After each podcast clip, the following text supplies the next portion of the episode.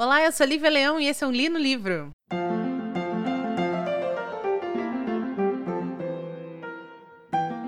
Então, hoje vamos conversar sobre um livro fantástico fantástico, fabuloso, um daqueles livros que dá gosto de ler, aqueles livros que você fala assim, puta que pariu, é isso que eu tô procurando, esse aqui valeu cada centavo, esse aqui, ó, vou guardar para os meus filhos.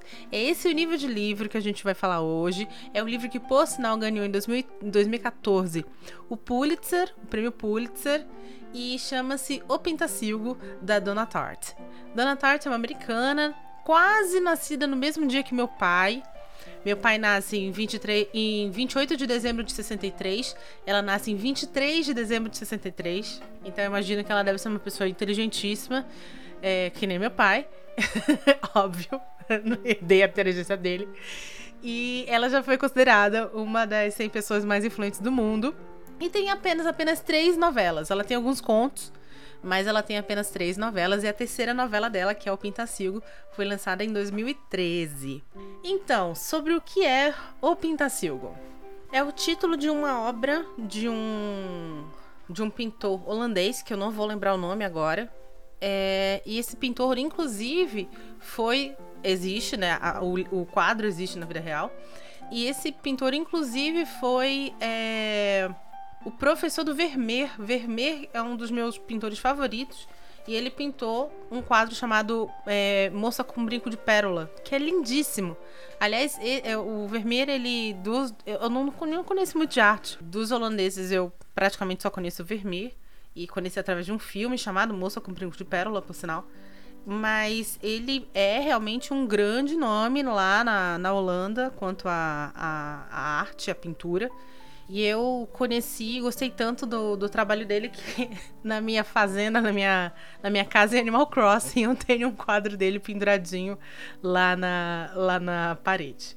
Mas enfim, é, o, qual a importância desse livro? Esse, é, desse, desse pintor, né, na verdade, desse quadro para essa história. Essa história vai é, esse livro vai contar a história do Theo, que é um menino de seus 13 anos que está indo para o, o, uma reunião. Ele foi suspenso na escola.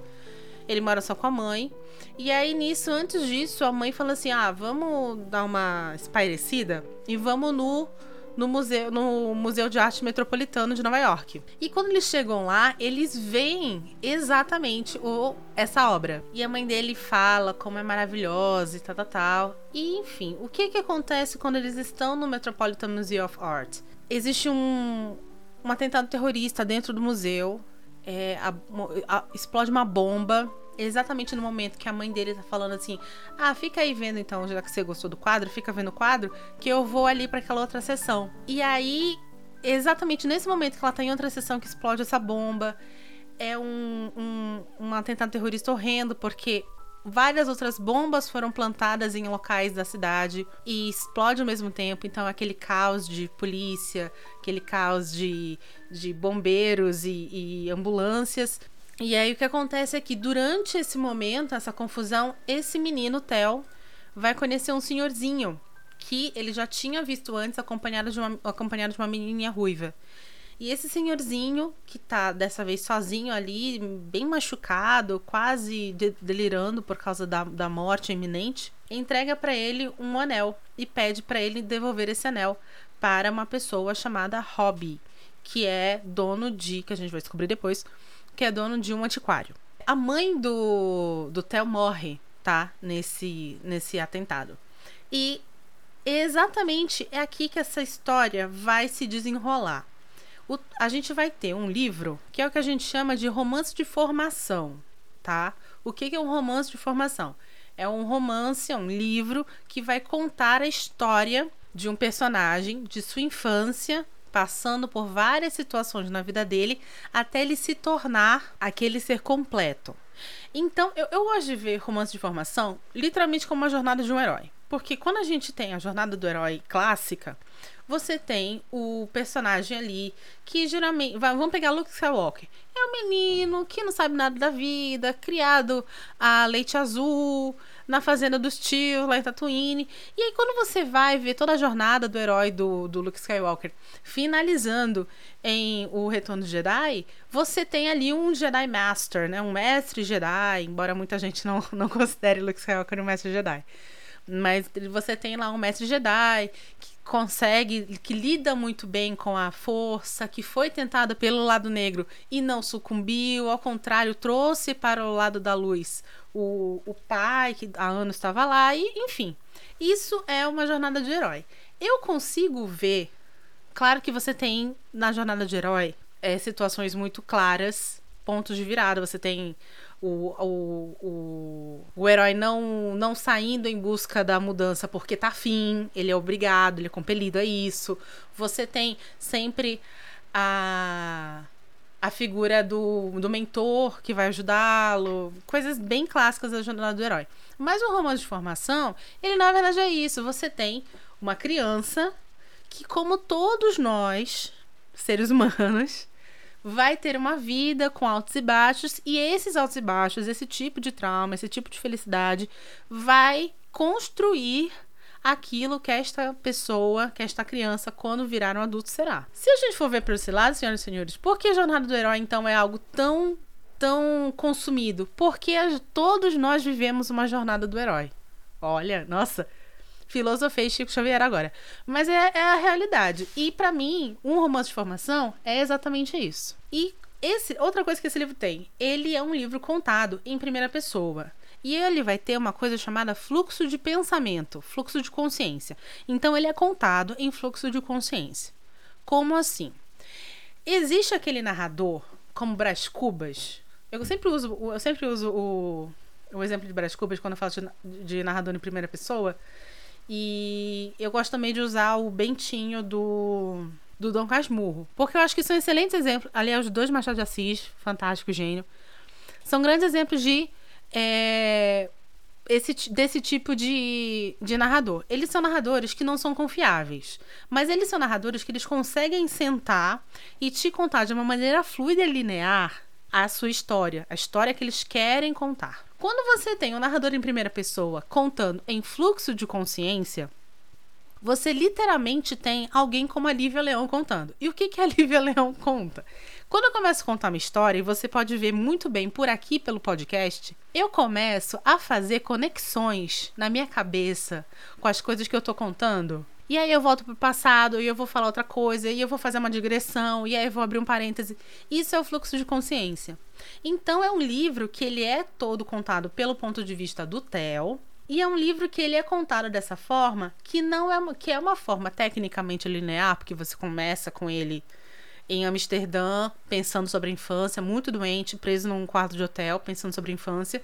E aí ele volta, conta, né, o passado, tecnicamente um momento linear, mas ele faz várias digressões, ele estica momentos, ele vira em um determinado momento da, da história uma pessoa que conhece muito arte, especialmente restaurações. Então ele passa páginas e páginas falando sobre restauração, como é feita uma restauração, porque esse é o fluxo de consciência do personagem. Muitas pessoas vão ouvir esse podcast e vão pensar e vão ouvir exatamente esse ponto e pensar: nossa, que livro chato.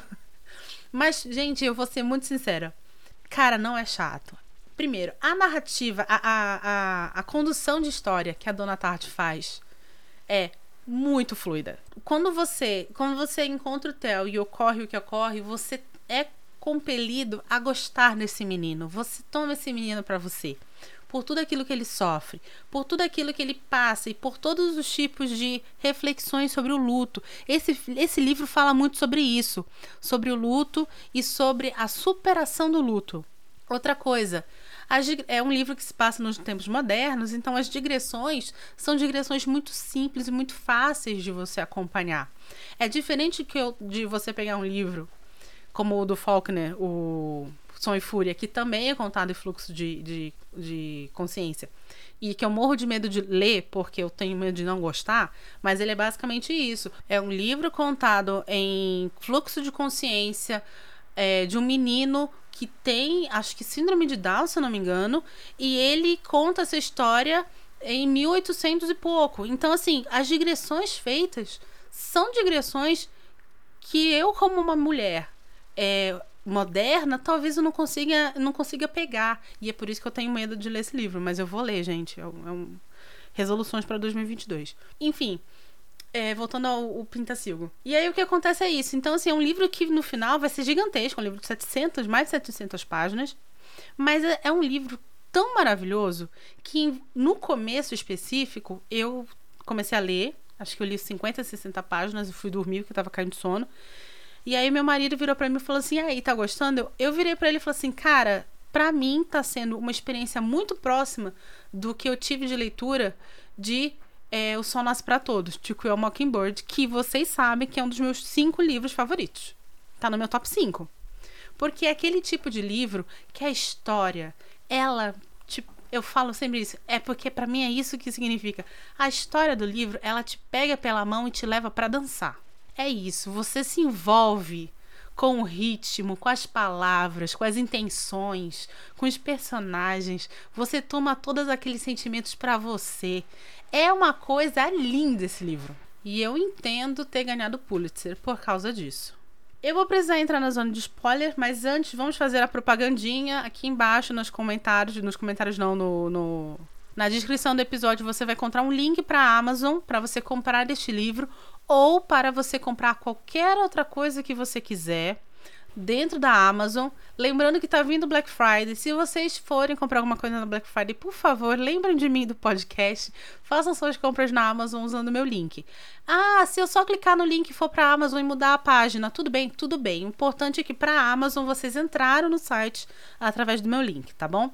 Por favor, ajude o podcast dessa forma. Se você não quiser saber como essa história termina, eu te agradeço. É, clica no link da Amazon e é, compartilha esse podcast com seus amigos. Se você quiser saber o final da história de Theo, por favor, continue conosco depois do, do aviso sonoro. Então, o que vai acontecer é o seguinte: o Theo ele teve um pai muito problemático. Ele teve um pai que simplesmente bebia muito e abandonou ele com a mãe. Tanto que a mãe dele e ele viviam uma pequena penúria. Quando ela falece, ele então é, precisa ser levado para alguém, ele acaba sendo levado para uma família muito rica, que é de um amiguinho dele da escola. Essa família vai sempre ter um, um contato com ele. A mãe dessa família, ela, ela é uma mulher muito louca, cara. Porque ela é uma mulher muito classuda, muito posuda, muito seca, muito fria. Mas ela tem um tato para lidar com a perda desse menino, que é uma coisa assim maravilhosa, na minha opinião. Ele vai ficar um pouquinho com eles, que é o tempo que ele vai lá no antiquário, conhece o hobby. Eu até anotei os nomes, gente, dessa vez. Olha que linda! Eu, eu anotei os nomes para vocês não ficarem eu tendo chamar a pessoa de Roberto, de Pedrinho, né? Inventando nome. Mas enfim. Aí ele vai conhecer o Hobby. Quem era o Hobby? Era o companheiro e sócio do senhorzinho que tinha morrido lá no atentado. Eles tinham essa menina Pipa que eles criavam que se eu não me engano é neta do, do, do velhinho. Eu não vou lembrar agora. 700 páginas de livro, gente, muita coisa. E ela também, ela ficou gravemente ferida de, né, durante essa, essa explosão. Ela teve que fazer uma operação na cabeça e tal. E o Rob e o Theo, eles vão criar um laço afetivo muito, muito bom, porque ambos ambos perderam alguém nessa explosão. Aliás, os personagens desse livro eles têm um laço afetivo criado baseado na dor, baseado no luto, baseado na perda, baseado nos seus sofrimentos. E eu acho que é isso que é tão é tão brilhante nesse livro. Olha, fazendo digressão já, né, gente? É, eu vou contar uma história muito muito louca para vocês. Há nove anos atrás, minha tia, oito anos atrás, minha tia que me que ajudou a me criar faleceu. E o, a morte dela foi um grande baque para mim. Assim como para minha avó, assim como para meu pai. E depois disso, houve uma série de perdas na família. Nos dois últimos anos, na minha família, morreu em torno de cinco pessoas, para vocês terem ideia. E é muito louco como a perda faz com que. Fez, no caso, não vou falar, não vou generalizar, porque tem famílias que na verdade se separam, né? Mas na minha família específico, A perda fez com que todos os laços se estreitassem num nível que vocês não têm ideia. O meu relacionamento com a minha avó e com meu pai mudou muito. Parece que as, nós estamos, somos três pessoas se apegando um ao outro porque nós sabemos da finitude da vida. E é isso que eu sinto nesse livro. E talvez seja isso que eu amei tanto esse livro. Porque é isso. A, o relacionamento do Theo com o Rob, que vai ser um relacionamento que vai durar anos, anos e anos na vida do Theo. Assim como o relacionamento do Theo com a Pipa, que vai ter um quê, sim, de relacionamento amoroso, vai acompanhar esses personagens e esse, e, essa, e esse nó entre eles não foi feito quando eles se conheceram e conversaram pela primeira vez. Foi feito quando uma bomba estourou no museu em que eles estavam. É muito louco. Mas enfim, 700 páginas eu tenho que contar, porque a última vez que eu não contei o final de Evelyn Hugo, três pessoas vieram perguntar: cadê o final de Evelyn Hugo? Então eu vou ter que contar o final disso aqui. Enfim, o pai do Theo vai pipocar um belo momento, vai levar ele para Las Vegas, tirar do seio daquela família que era uma família seca, mas assim, ainda assim uma mãe muito cuidadosa. Ele vai lá para Las Vegas, vai estudar numa escolinha e vai conhecer o Boris. O Boris é um personagem problemático, tá? Eu não achei problemático na época que eu li, no momento que eu li o livro, mas depois discutindo, eu fui discutir esse livro com uma menina no no Facebook, numa, numa num grupo, né? E ela me e ela falou umas coisas muito interessantes para mim sobre o personagem do Boris que eu super super concordo. O Boris ele é fi, ele é um ucraniano, ele é filho de imigrantes ucranianos e ele é sim um personagem estereotipado. Eu não tinha percebido isso, porque muito provavelmente a visão que eu tenho de pessoas da Ucrânia ou do leste europeu é uma visão é, estereotipada e obviamente, gente, eu sou um ser humano, eu não sou totalmente construída preciso melhorar isso. Então eu não senti isso. A menina, ela não falou no Facebook se ela tinha ascendência é, é, ucraniana do leste europeu, mas ela estava mega revoltada. E o Boris, ele vai representar uma uma má influência, entre aspas, pro Theo. Porque o Theo é uma criatura sozinha, um menino sozinho. O pai dele é um escroto é um escroto, é uma pessoa que tem problemas sérios de alcoolismo, tá cagando pro filho, ele é uma pessoa quebrada. Então, e o, e o Theo também é um menino quebrado, porque perdeu a mãe daquele jeito e tal. E aí o que, que vai acontecer é que ele vai acabar, junto com o Boris, experimentando é, maconha, drogas, assim, e ele vai muita, muitas partes em que o, o Theo conversa e fala sobre seus sentimentos é nesse, são nessa, nesses trechos. Aí o que, que vai acontecer? É que o pai dele, durante uma bebedeira, vai bater o carro, vai morrer. E ele não tendo muito para onde quem recorrer e com medo do que vai acontecer com ele, ele resolve fugir para Nova York de novo e vai então morar com o Rob de vez, com o Rob com a pipa. Anos se passam e o Rob agora ele tem o Theo como um um sócio. O Theo já tá com seus 21 anos por aí. 13 mais 8. Não sou, eu sou de humanas, eu não vou fazer essa conta. Mas vamos chutar em uns 22 anos. 21, 22 anos. E aí o que acontece é que o, o Rob, o, o Theo, ele desenvolveu uma paixão por restauração de, de arte, restauração de móveis que é dá gosto de se ver. E aí que a gente tem uma pequenina barriga do, no, no livro para quem não tá tão assim dentro dessa dessa cabeça, dessa narrativa, que aí ele vai passar muito tempo explicando como é feito essas essas é, restaurações. É, o Theo, mesmo tendo lá a sua namoradinha, ele é apaixonado claramente pela Pipa, que não tá mais nem morando em Nova York, ela tá morando é, em Londres, Paris, uma coisa assim, com o noivo lá bizarro dela. E aí o que acontece? Que aí a gente tem um ponto que eu não contei para vocês, que a gente tem um ponto muito importante. Quando houve o, a explosão, né, do da bomba, quando ele tinha 13 anos e ele tava lá no meio, durante aquela confusão, ele rouba o quadro do Pintacilgo.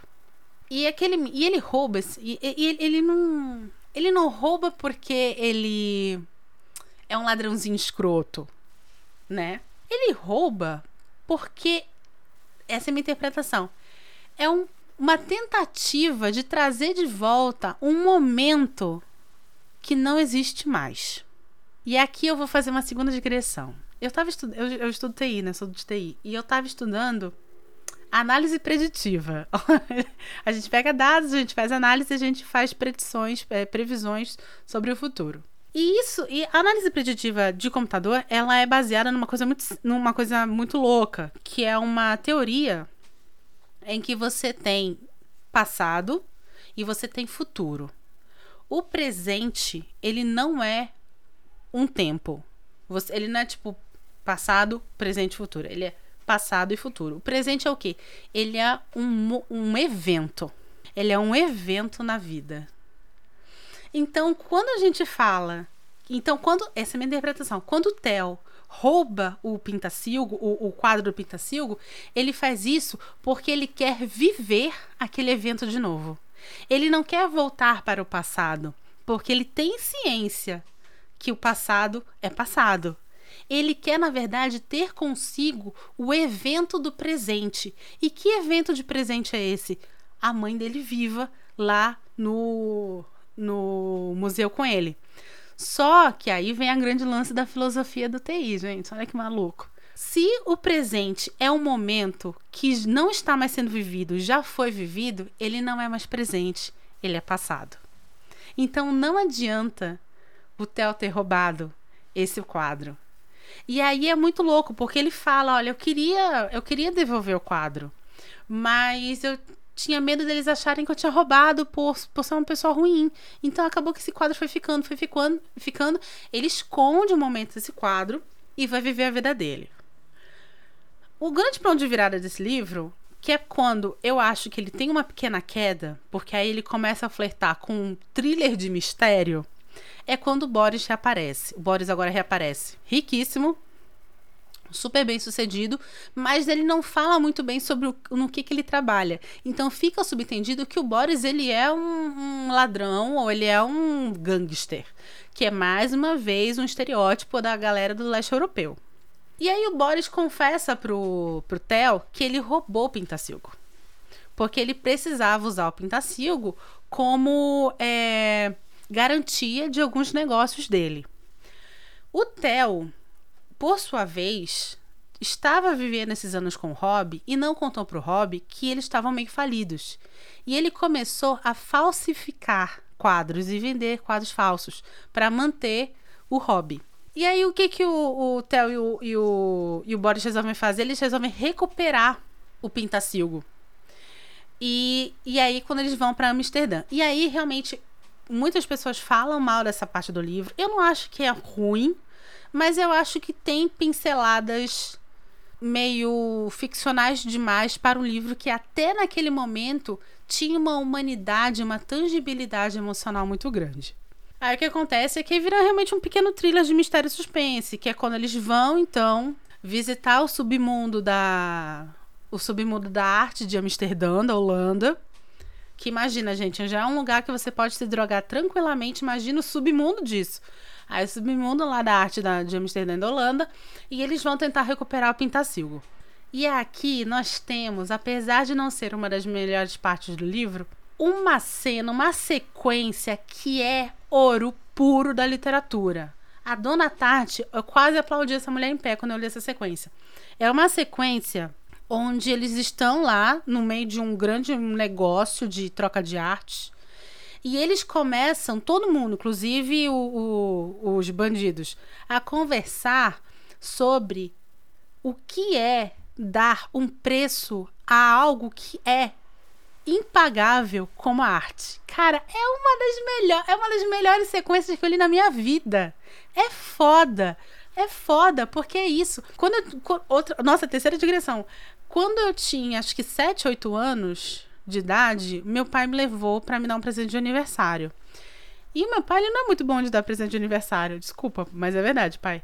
E aí o que aconteceu é que ele me levou numa, numa loja de quadros, assim. Ah, escolhe um quadro aí pra pendurar no teu, no teu, no teu quarto. Eu tinha isso, de 7 para 8. E aí eu lembro que ele achou, tinha, ele me mostrou uns quadros da Disney horrorosos, uma coisa horrenda.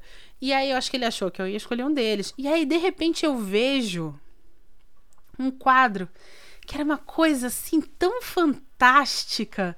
Era uma mulher com uma criança num campo e ela tava com uma sombrinha, um vestido branco e azul, e era uma coisa assim, meio que parecia que tinha movimento, sabe? Era uma coisa muito louca, porque era estática, ao mesmo tempo tinha movimento, e é como se eu sentisse o vento batendo nessa mulher, o mesmo vento batia na minha cara. E era um quadro do Monet. É, e, gente, eu nunca. Eu não tinha. Gente, com 7, 8 anos, por mais inteligente que eu seja, eu não sabia o que era expressionismo, o que era impressionismo francês. Eu não sabia quem era Monet. Entendeu? E eu me apaixonei por aquele quadro e eu falei assim: ah, eu quero esse. Eu lembro até hoje da cara de, de choque do meu pai, do tipo, você tem certeza que você quer esse quadro? Quero. E esse quadro me acompanhou durante séculos na minha vida, ficou durante muito tempo na minha casa. Eu acho que até hoje minha mãe tem, minha avó tem. Não tenho certeza, porque ele deu uma desbotada com o tempo. Que obviamente era um, era um print, né? Não era o quadro original. Mas é isso. Como, como você vai botar. Como eu botaria preço nesse quadro do Monet? Sendo que ele é uma representatividade de um momento, de um evento na minha vida, de uma marca no meu futuro e de algo que muito provavelmente vai predizer o meu, de uma marca no meu passado e de algo que muito, muito provavelmente vai predizer o meu futuro, que é um amor sobre impressionismo. Não tem como tu botar preço nisso. Não tem como botar preço nisso. Enfim, tem um embrólio lá nessa sequência logo em seguida. É, o Boris sai baleado, o Theo tem que matar um homem para salvar o Boris. O Boris leva o Theo para um hotel, que é o hotel do começo do livro deixa o Theo trancado lá e some por dias. E o Theo tá desesperado porque ele nunca matou um homem, né? Uma pessoa que teve uma, uma contato com morte tão pesado quanto ele. Matar um homem é algo complicado. Tem uma frase de Duna, aproveitando que assisti o filme, que eles falam, né? Quando você mata alguém, você morre também. Porque o seu eu já não existe mais. Ou seja, seu eu está no, está no passado. Você não tem mais. Seu, aquele seu eu morreu ali. É muito louco isso. E para completar, o Boris está com o, o, passaporte do Theo. E aí vem a parte totalmente inverossímil do, do, do livro, que é uma parte que muita gente reclama também. Que aí, um belo momento, o Boris aparece e fala assim: ai, recuperei o quadro, liguei pra polícia, falei onde o quadro tava, eles foram lá, prenderam todo mundo e ainda me deram uma recompensa de milhões de euros porque recuperaram o, o, o, o Pintacilgo, que era um quadro que estava desaparecido há muitos anos. E toma aqui metade dessa grana. a pessoa vai de um menino problemático drogado para um gangster e depois uma pessoa boníssima que vai dar metade do seu dinheiro. É realmente essa parte é muito muito palha do livro. Termina então o, o Theo voltando para Nova York, comprando das pessoas que ele para quem ele vendeu os quadros falsos, comprando esses quadros. E aí tem uma cena muito legal que é da Pipa com ele, que eles percebem que, na verdade, porque eles se amam e ao mesmo tempo eles não nunca ficam juntos, porque eles são muito parecidos, mas eles não são parecidos em valores e moralidade, em, em desejos da vida. Eles são parecidos na dor e no luto. Ela também é viciada em, em remédios, como ele é viciado em analgésico. Enfim, é, são pessoas quebradas e elas e, e, o amor deles não é um amor construtivo, e sim é um amor em que eles se enxergam a, a dor num no outro. E é por isso que seria tão destrutivo eles ficarem juntos. E eles nunca ficam juntos. Gente, esse livro, mais uma vez, ó. Se você é uma pessoa que não tem essa coisa de, ai, ler 100, 100 200 páginas por dia, que nem eu, mas você quer ler muito um livro, um livro que realmente vai, vai valer a pena a, a leitura. Pegue lá o, o Pintacilgo da Dona Tarte são 700 páginas, você talvez demore um ano aí para ler, mas leia, porque esse é o tipo de livro que merece ser lido. Outra coisa, tem filme, tá? É, com a o menino do Stranger Things, o Will do Stranger Things, o menino do A Culpa das Estrelas, que eu não vou lembrar o nome dele, e a e com Nicole Kidman, tá bom? Então assiste, eu vou assistir, o André ficou super interessado no trailer, eu também achei o trailer maravilhoso. E quero muito, muito assistir esse, esse filme. E é isso, senhoras e senhores. Esse foi Pintacíogo. Mais uma vez, meia hora de, de duração esse negócio. Vou começar a ler livro de, de 20 páginas. De 20 páginas não, de 100 páginas, para ver se dá uma diminuída aqui. Meu nome é Lívia Leão. Se você gostou, por favor, compartilhe esse episódio. Se você não gostou, só não me xingue, tá bom? Tentei te contar a história para você não ficar triste. E é isso. Até semana que vem.